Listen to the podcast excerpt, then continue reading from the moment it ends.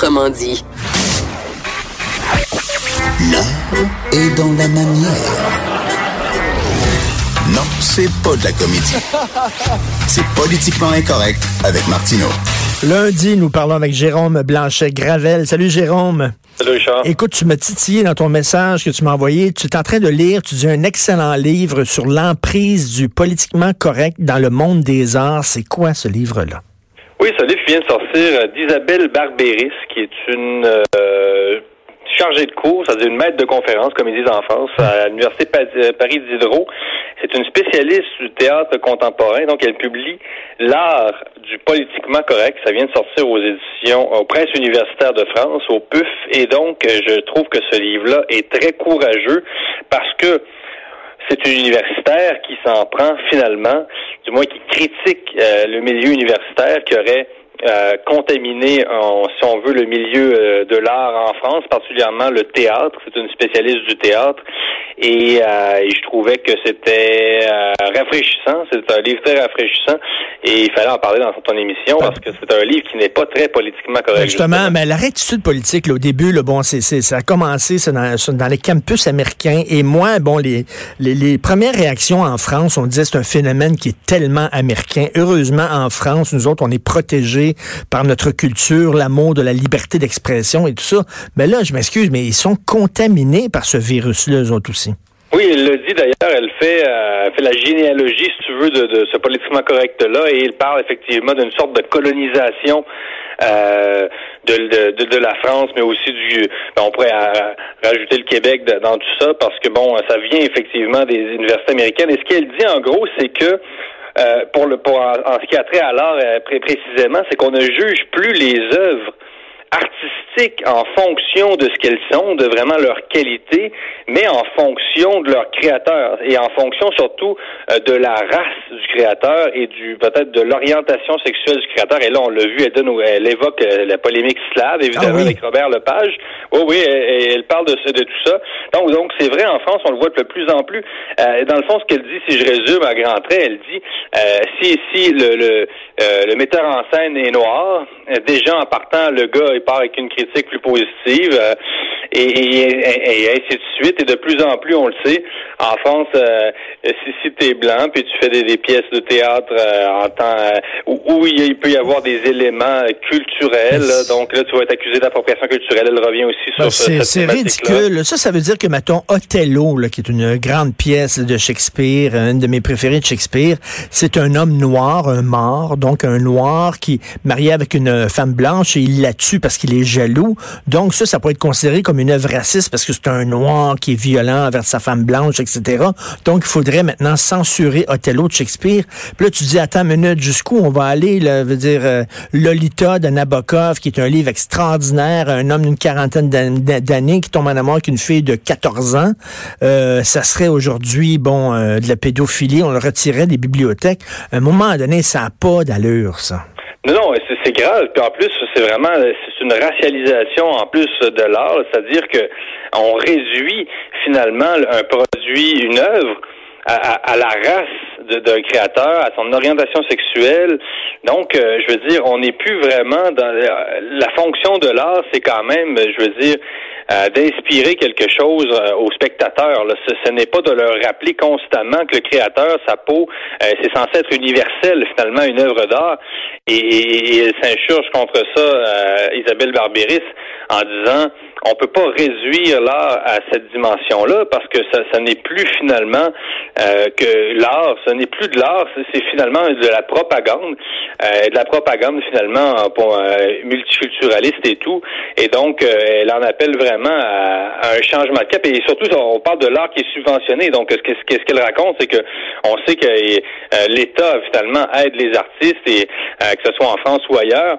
Et elle dit que là, l'État français, la France se fait finalement encourage en plus ce phénomène-là, l'appropriation culturelle, toutes ces thématiques-là. Et donc, elle dit, non, non, là, c'est assez, il faut, il faut donner un coup de barre dans, ce domaine-là. Écoute, un exemple parfait de ça, tu connais, le, tu connais bien la France, tu connais le musée du Quai Branly. Est-ce que tu es déjà allé, musée du Quai Branly, Jacques Chirac? C'est magnifique. C'est un musée des arts premiers, là, les arts africains, les arts indonésiens, etc. Bon, récemment, ils ont fait une exposition fantastique sur Picasso, à quel point il s'est inspiré ah de l'art africain, de l'art polynésien et tout ça.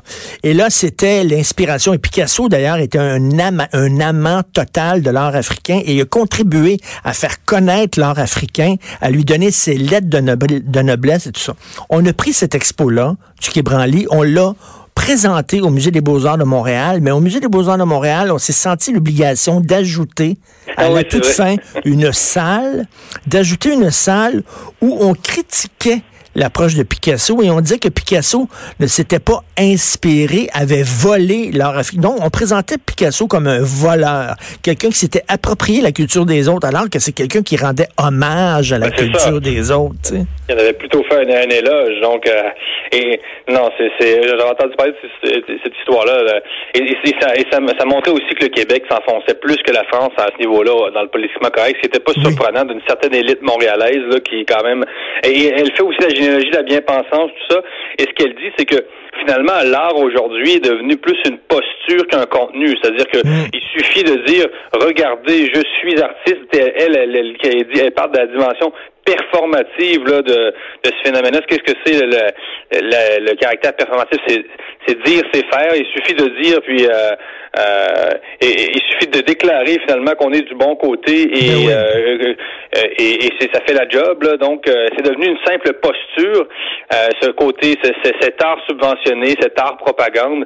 Et il faut revenir au contenu. Il faut maintenant, il faut recommencer à juger les œuvres en fonction de ce qu'elles sont et non en fonction de ce que de la race ben oui, c'est complètement ridicule. Écoute, et tu veux nous parler aussi de ces appels à la désobéissance civile pour manifester contre la loi sur la laïcité? Ben oui, écoute, on a parlé avec Steve. Euh, j'ai écouté tout ça. Ben écoute, euh, comme toi, comme Steve, euh, comme Steve et toi, je me désole de, de voir qu'effectivement la couverture journalistique est pas à la hauteur, parce que là, euh, écoute, euh, c'est clair qu'on voit qu'il y a des éléments de, euh, radicalisés dans, ces manifs-là. C'est un mauvais remake hein, de 2014, tu te rappelles, avec la charte. Et moi, moi, ce qui me fascine, c'est de dire, connais-tu l'expression faire ton, son bout de chemin, Richard? Je pense que toi, tu la connais. Mais il y a des gens qui n'ont pas l'air à la connaître. écoute, ça fait quand même, 2014, ça fait pas longtemps, là. Et il y avait 59% des Québécois qui étaient en faveur de l'interdiction des signes religieux pour tous les fonctionnaires de l'État. Tous les fonctionnaires de l'État. Ça, c'était seulement en 2014. Là. Et là, 4-5 ans plus tard, on met de l'eau dans notre vin, on, fait notre bout de chemin, la CAQ le fait, on dit que ça va être seulement les gens en position d'autorité, et tout d'un coup, c'est comme si c'était une position euh, la plus radicale de ben l'histoire du Québec, alors que finalement, c'est même pas le tiers, finalement, Richard, de la position de, du Parti québécois de la Charte des valeurs. C'est le tiers, finalement. C'est ça. Donc, finalement, les, tenants de la laïcité euh, euh, ont mis de l'eau dans leur vin, alors que les opposants de la laïcité, au contraire, se sont radicalisés. Ben c'est ça. Et, nous, on, présente ça. Les, de, de, grands médias comme Radio-Canada vont présenter le phénomène à l'inverse comme si là c'était la CAQ qui se radicalisait dans le, dans le contexte actuel, alors qu'il y a 4-5 ans, la position de la CAQ était jugée nettement insuffisante par beaucoup de Québécois. Il y a encore beaucoup de militants laïcs euh, qui, qui souhaiteraient euh, étendre l'interdiction à tous les fonctionnaires de l'État. De toute façon, il y a des pays arabes qui l'ont déjà fait, là, Richard. Donc, tu sais, tu dis encore là, ce serait bon que ces gens-là s'informent de ce qui s'est passé dans le monde arabe. Euh, parce que on s'entend-tu qu'un arabe islamophobe, c'est un peu on s'entend-tu que, je sais pas, il me semble qu'il y a quelque chose qui est, ambivalent là-dedans, là. Euh, des musulmans islamophobes, ben là, écoutez les amis, un musulman islamophobe, ben, il me semble que c'est un peu contradictoire, là, mais en tout cas, euh, c'est vraiment, c'est vraiment hallucinant la réaction viscérale que ces gens-là ont envers la laïcité et ils ne comprennent visiblement pas c'est quoi le concept de laïcité qui est extrêmement mal compris. Et, comme je disais tantôt, un des grands miracles qu'ont fait les islamistes, faut leur donner ça quand même. Ils ont réussi à nous faire avaler le fait que une religion c'est une race. Attaquer une religion, c'est comme attaquer une race. Voyons donc, avant on aurait ri de, de ça, mais maintenant effectivement, euh, on pense pense qu'une religion, c'est une race. Or, je m'excuse, mais Jérôme, tu n'es pas péquiste, tu viens pas au monde musulman. Voyons. non, non, non, euh, surtout que des musulmans, je veux dire, il y en a partout sur la planète. Il y a des musulmans asiatiques, des musulmans arabes, il y a des musulmans euh, blancs, il y a des musulmans africains, noirs, noirs. Là, donc, euh, euh, surtout dans le cas de l'islam, c'est tellement une grande religion que c'est comme le christianisme. Puis il y a aussi des chrétiens arabes. donc, euh, et mais, sinon, moi, ce qui, autre chose qui, qui me fascine encore, c'est de voir qu'on confond la cause et le problème. C'est-à-dire que on présente le multiculturalisme euh, comme l'absence de laïcité, finalement, c'est multiculturalisme, comme la solution suprême, mais ça fait dix ans qu'on est dans, dans ça, puis finalement, on, s'aperçoit que les, tensions euh, se sont ont augmenté. Les, ben, ben c'est pas, le Québec n'est pas la France, pour euh, reprendre ce, que certains disent, dans, dans le sens où on n'est pas rendu au stade de euh, de l'Europe. Mais, euh, mais bon, il, y, a des tensions quand même dans la société identitaire religieuse et euh, finalement, on n'a jamais amélioré la situation en continuant d'appliquer le multiculturalisme. Donc pourquoi?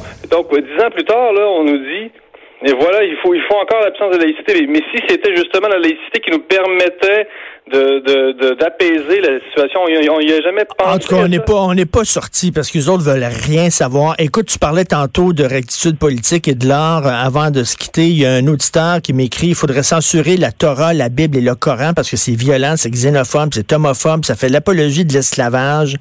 Il y a des génocides là-dedans, c'est misogyne, etc. Donc, c'est peut-être les prochains livres qu'on va retirer des rayons. Merci. Merci, Jérôme. Jérôme Blanchet-Gravel, merci. Semaine, Salut, on s'en va tout de suite à la pause. Vous écoutez Politiquement Incorrect. De 10 à 11, Politiquement Incorrect.